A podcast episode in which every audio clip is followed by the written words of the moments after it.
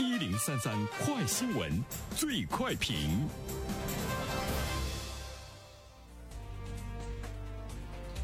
焦点事件快速点评：近期圆通信息泄露事件引发了业界的关注。据媒体报道，嫌疑人以每天五百元的费用租用圆通公司内部员工的系统账号，后登录系统账号进入了公司的物流系统，导出快递信息，把窃取的快递信息进行整理，通过微信、QQ 等方式卖到全国及东南亚等电信诈骗的高发区。那针对这样一条新闻，来有请我们的评论员袁生。你好，肖萌。嗯。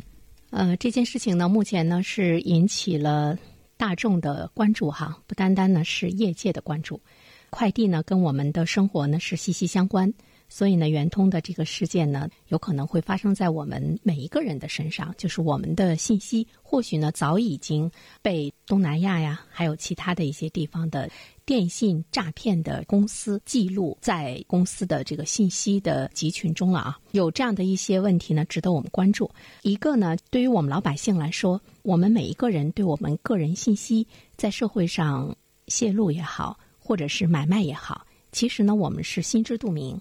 其实这些信息已经在光天化日之下呢，已经是裸露在了很多人的眼里啊，包括呢，在你家的这小区内垃圾箱捡垃圾的。这些人，他们也都可以随处的看到你的信息。如果你没有这种自我的保护态势等各个方面吧，所以我觉得，就像任人宰割的羔羊，至少他要搜集这么多人的信息的话呢，他要付出呃一种巨大的一个劳力的一个成本。比如说，他要去搜集，他要去呢这个整理啊。但是呢，让我们感到更不能容忍的是，我们看到这个圆通。内部的员工，他可以把他的系统账号可以卖出去。那么有些人呢，不用这么费事儿啊。这些犯罪的这些团伙和集团的人不用这么费劲，他呢可以一下子啊窃取出大量的快递信息。这样的一种集中的贩卖，多多少少还会呢让你觉得愤恨不平哈。看到了它是圆通的，它的内部的管理存在着严重的问题。啊，尽管呢这件事情呢是圆通他自己呢把这个内鬼给揪出来了啊，而且他们也出面向老百姓呢道歉，但是呢我们知道它是圆通这家快递公司存在的内部的严重问题。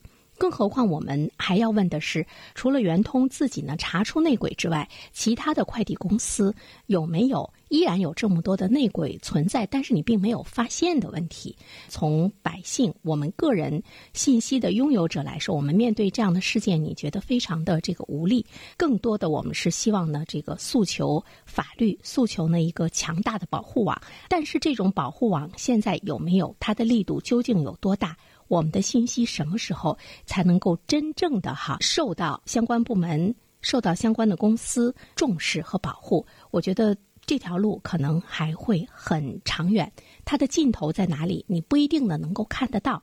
这个呢是我们普通老百姓面临的一个巨大的一种担忧，也是一个没有答案的担忧。其实现在呢，倒卖公民个人信息的这条黑色的产业链，不单单呢是在快递公司，已经是延伸到了各个行业，像家装、像房产中介、像呢地产开发商，呃，像呢酒店业，包括教育机构哈等等这些方面，我们的信息都呢是在大量的泄露。所以说，这个现实它呢是明明白白的摆在那里的。第二方面的话呢，我们再回到圆通这件事情中来。圆通呢，现在呢，他已经是向公众道歉啊，他们也会呢在内部来追究呢这个相关人员的一个责任。国家邮政局呃也在表态说，一直非常重视个人信息的保护，对于信息泄露等问题态度一直呢是十分的明确。呃，这件事情呢要以以前公布的政策表态来为准。呃，在这里面，其实我们可能要去看一下法律是怎么规定的。呃，比如说呢，这个刑法它在修正之后呢，有一条拒不履行信息网络安全管理义务罪，其中有一个具体的行为，就是致使用户信息泄露造成严重后果的，行政执法部门包括刑事执法部门都应该跟进追究相关人员还有公司的责任。拒不履行信息网络安全管理义务罪，这个武器要用，不然的话呢，这样的事情就会层出不穷。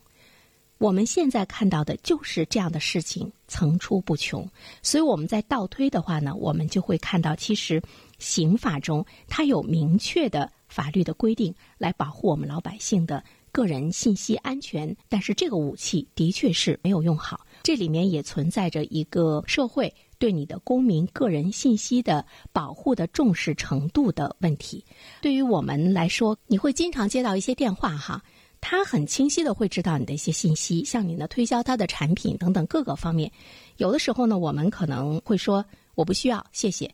呃，我相信这句话也成了我们很多人日常生活中可能要说好几遍的一个口头禅。还有一些呢，我们看到大家就是呃，公民可能是自发的去标注到是诈骗电话呀，是推销电话呀，在你的电话中响起的时候，你可能这样的电话你直接就给他摁死了，你就不接。这个呢，是我们我们去防止打扰。防止呢自己上当受骗的其中的呢一些公众形成的一种呢这个行为，也有人可能会问你说：“哎，你为什么不拿起法律的武器去保护你自己啊？”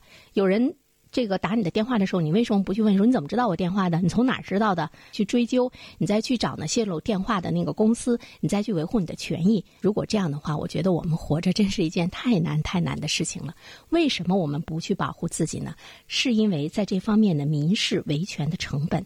太大了，无论呢是从行政执法的层面相关的制定，可能你会看到它处于一种休眠的状态；刑法方面的呃相关的这个法律法规，也是呢法律在执行的过程中牙齿不够锋利，也是呢处于沉睡的状态。我们对于这种沉睡的状态，我们还要拿起它来保护自己，这个难度会特别的大。你不值得啊在这件事情中呢去较真儿，所以说呢民事维权成本大。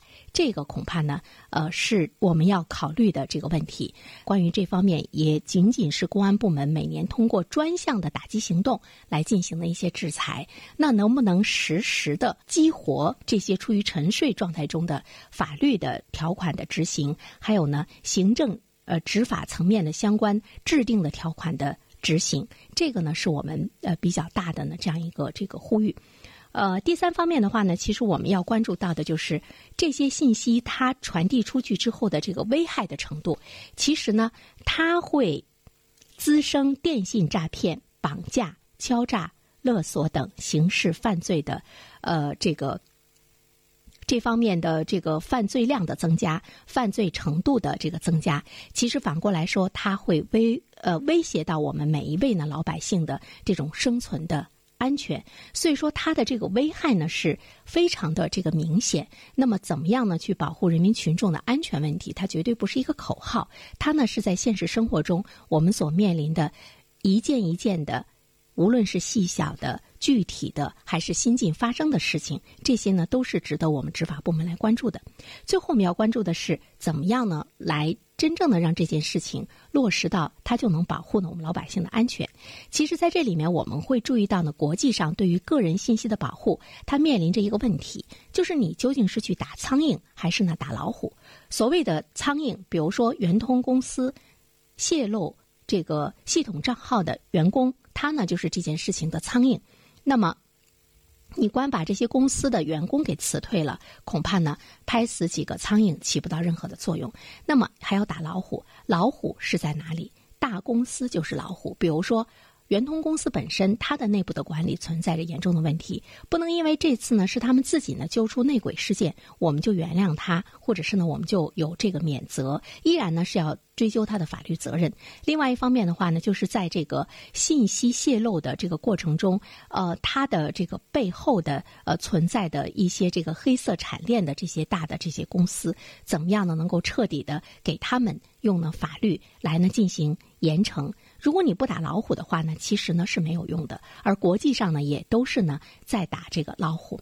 所以呢，呃，关于侵犯个人信息的行为相关的法律法规很多，但是呢，我们看到真正的能够发挥作用的，能够让老百姓享受到这种法律保护的，可能不是呢很多。另外一方面的话呢，其实，在现实生活中，我们还会看到，包括前段时间我们在评论的有些小区，对于这个呃。居民的进出要呢刷脸，包括呢，就是对于人脸、声音等这种生物信息的随便的采用等等这些方面，它都是呢违法的。它也应该成为立呃立法执法的重中之重。所以呢，在我们个人信息的保护这一方面，它真的是任重而道远。但是呢，这个保护的源头，其实呢，就是在保护我们老百姓个人生命和财产的安全。所以呢，它应该是值得特别的重视。好了，小萌，好的，感谢原生。